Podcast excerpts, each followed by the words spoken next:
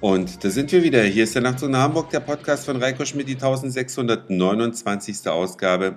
Ich freue mich ganz sehr, dass ihr wieder mit dabei seid an meinem ersten Urlaubstag eines verlängerten Wochenendes. Bin heute Morgen ganz zeitig losgefahren mit dem Bus Richtung Flughafen und hatte eine ganz nette Unterhaltung mit dem Busfahrer, ein Schwarzafrikaner, der mich fragte, wo ich denn hinreise, weil er hat mich halt mit meinem Koffer da gesehen und an der Haltestelle, wo ich einsteige, da war außer mir niemand und wir sind die ersten drei Haltestellen quasi allein im Bus gewesen, sind ins Gespräch gekommen und ich habe ihm dann gesagt, ich reise nach Budapest. Und dann meinte er, oh, das kennt er gut. Da ist er schon Busfahrer gewesen in einem Reisebus. Und habe ich ihn gefragt, in welchen Ländern er denn noch so unterwegs gewesen ist mit seinem Reisebus. Und er sagte ja natürlich vorwiegend in Afrika, vor allem in Tansania. Und dann sage ich, Tansania?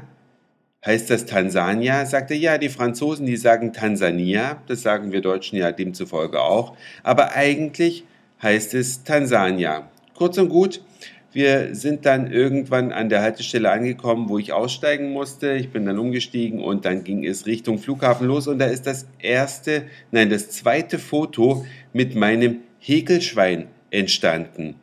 Die meisten von euch kennen das sicherlich, aber für die, die es noch nicht kennen, vor einigen Jahren hat ein junger Mann von seiner Oma ein kleines rosa Schweinchen gehäkelt bekommen und hat das auf die ganze Welt mitgenommen, hat es fotografiert vor berühmten Bauwerken, die jeder von euch kennt.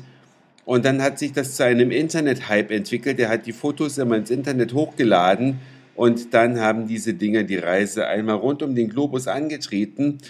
Diese Häkelschweine sind also ein sehr begehrtes Fotoobjekt geworden und gehäkelt werden diese Schweine von der 98-jährigen Oma dieses jungen Mannes. Und ich wollte dann auch so ein Häkelschwein haben zu einem Zeitpunkt, wo die Oma gerade eine Handverletzung hatte und nicht weiter häkeln konnte. Sie hat im Übrigen schon über 15.000 Schweinchen gehäkelt. Die sind so groß in etwa wie ein Kinderüberraschungsei, denn die Innereien des Kinderüberraschungseis, diese gelbe Kapsel, die wird letztlich umhäkelt mit einem Schweinchen aus rosaner Wolle. Ne? Schweinchen sehen ja rosa aus und so auch das Häkelschwein.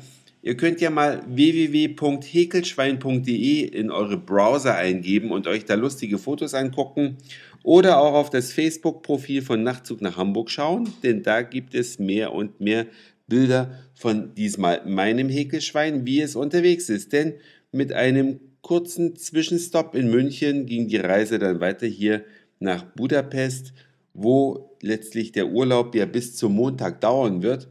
Und was hier auffällt, wenn man dann in die U-Bahn einsteigt, wenn man also vom Flughafen kommt, mit dem Bus bis zur nächsten U-Bahn-Haltestelle fährt und einsteigt, die U-Bahn-Treppen, die Rolltreppen fahren hier mit einem, ich sag's mal salopp, Affenzahn.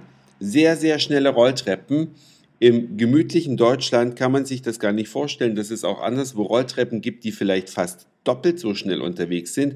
Aber es ist natürlich ein zweischneidiges Schwert. Persönlich befürworte ich diese schnellen Rolltreppen.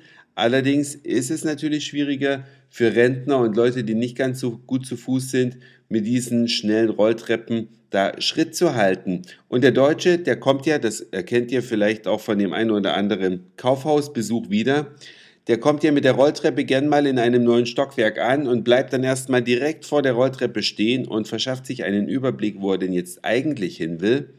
Aber das geht hier nicht, denn in Budapest fahren die Rolltreppen eben sehr schnell. Und wenn man da oben stehen bleibt, dann schiebt die Rolltreppe einfach endlos einen Menschenstrom hinterher in hoher Geschwindigkeit, sodass man dann erstmal schnell das Weite suchen muss, um dann in Ruhe zu gucken, wo man hin möchte. Was haltet ihr eigentlich von diesen langsamen, von diesen langsamen Rolltreppen in Deutschland. Das könnt ihr mir gerne schreiben. Nachtzug.email.de ist die Adresse. Wie gesagt, ich finde es cool, wenn die Dinger schnell fahren, dann geht es schnell vorwärts, dann ist man schnell an der Erdoberfläche, wenn man aus der U-Bahn kommt und schnell weiter. Das war's für heute. Morgen gibt es mehr Infos zu Budapest selbst. Dankeschön fürs Zuhören, für den Speicherplatz auf euren Geräten. Ich sage Moin, Mahlzeit oder guten Abend, je nachdem, wann ihr mich hier gerade gehört habt. Und vielleicht hören wir uns schon morgen wieder. Euer Reiko.